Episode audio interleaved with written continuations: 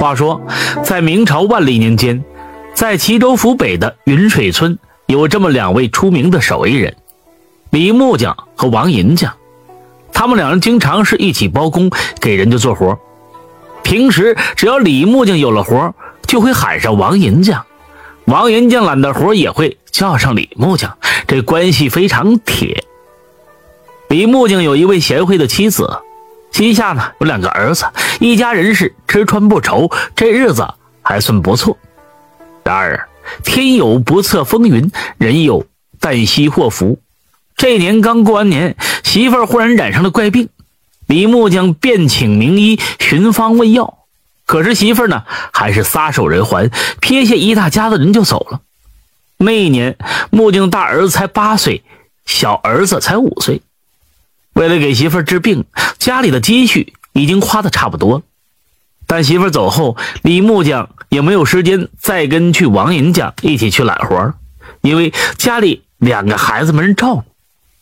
就这样，李木匠家的日子一天不如一天，越来越贫穷，年复一年，日复一日。因为担心后妈不疼孩子，所以李木匠也一直没有弃权。再苦再累，他也是坚持着。虽然这日子不富裕，他也从来舍不得让两个孩子受委屈。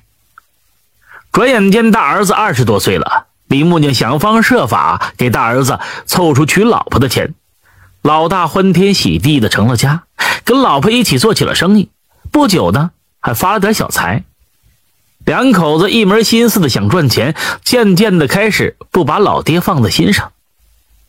老大娶了媳妇忘了爹，甚至连顿饱饭。都不舍得给李木匠吃。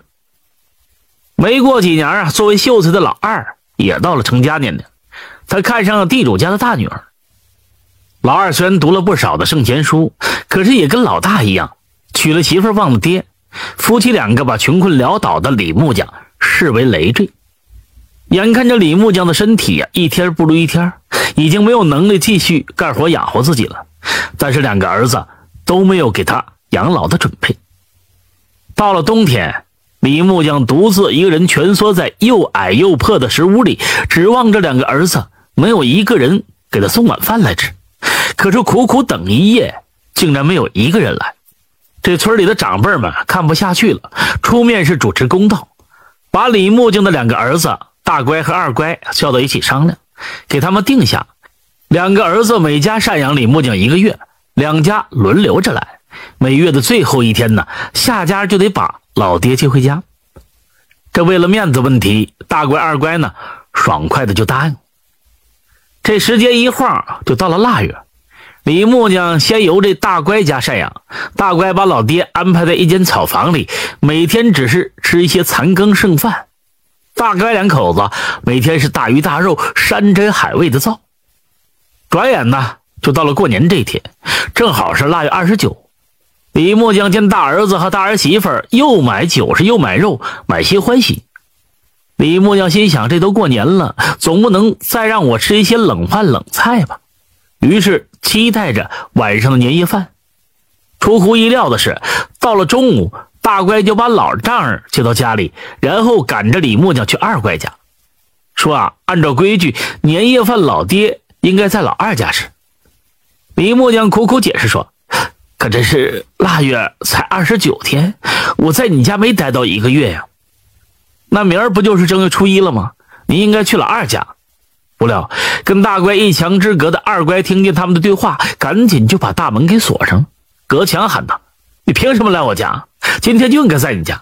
这月二十九天，在你家根本还不到一个月。”两个儿子就这样还吵了起来，哪家也不愿意让爹来过年。最后啊，大乖两口子干脆把李木匠架起来，放在两家中间的墙头上。这老二一看老爹被架在墙头上，一甩袖子，拉着老婆回了房，只剩下这老李木匠趴在墙头上，冻得是瑟瑟发抖，身体动弹不了。李木匠老泪纵横，想不到当初为了两兄弟离得近点好有一个照应的墙头，被儿子们用来推卸责任了。就在这时，已经十几年不见的老搭档王银匠路过，认出了趴在墙头上的老李，赶紧把他救下来。回到李木匠的小石屋，王银匠就问他发生什么事李木匠一五一十把来龙去脉说了一遍，大哭着向老朋友诉说自己的遭遇。王银匠沉思了一会儿，对李木匠就说：“你在这等着，我出去一趟，我有办法让他们孝敬。”王银匠把大乖两口子和二乖两口子叫到一起，说有好事商量。大乖、二乖呢不认识眼前这人，但又是怕错过好事，所以很听话的聚在一起。你你有什么好事？大乖就问。王银匠沉思了一会儿，压低声音神秘的就说：“我是个银匠。”跟你爹呢是老相识，前些日子你爹啊让我把他积攒下来的碎银子铸成大鼎，说是留着以后养老，我给铸完了，剩下这点碎的我来还给他。给我找了一圈，也没见你爹的人影，就先给你们吧，把你们都叫来也是做个见证，咱们谁也别把这些东西私吞啊。王银匠说着，就掏出十来两的碎银子。四人惊讶的看着王银匠手中的银子，老大赶紧把银子抢到手，问：“我我爹让你铸了多少？”王银匠过一吞吞吐吐，神秘的就说：“我的乖乖，一大堆，几百两吧！你们可别到处说去啊！”四人一听王银匠这么说，都是喜上眉梢，顾不得管这王银匠，赶紧出门到处去找这李木匠。两家人争抢着让自己亲爹到自己家里过年。老大抢先一步找到李木匠，不由分说背上老爹就往家跑。大儿媳妇赶紧的把老爹让到上座，好酒好菜的端上桌来。李木匠还没开始吃饭，老二就冲进屋里拉扯着让老爹去他家过年。老大就急眼了：“老二，你这是干啥？每家伺候一个月，咱爹呢在俺家还才二十九天。”今儿呢，不能去你家。老二也不甘示弱，指着大哥叫喊道：“你们真真过分！每家一个月，你明天就是下月初一了。按说我今天就得来接咱爹去俺家，你怎么能不让去呢？难道你们……就你们知道孝顺呢？”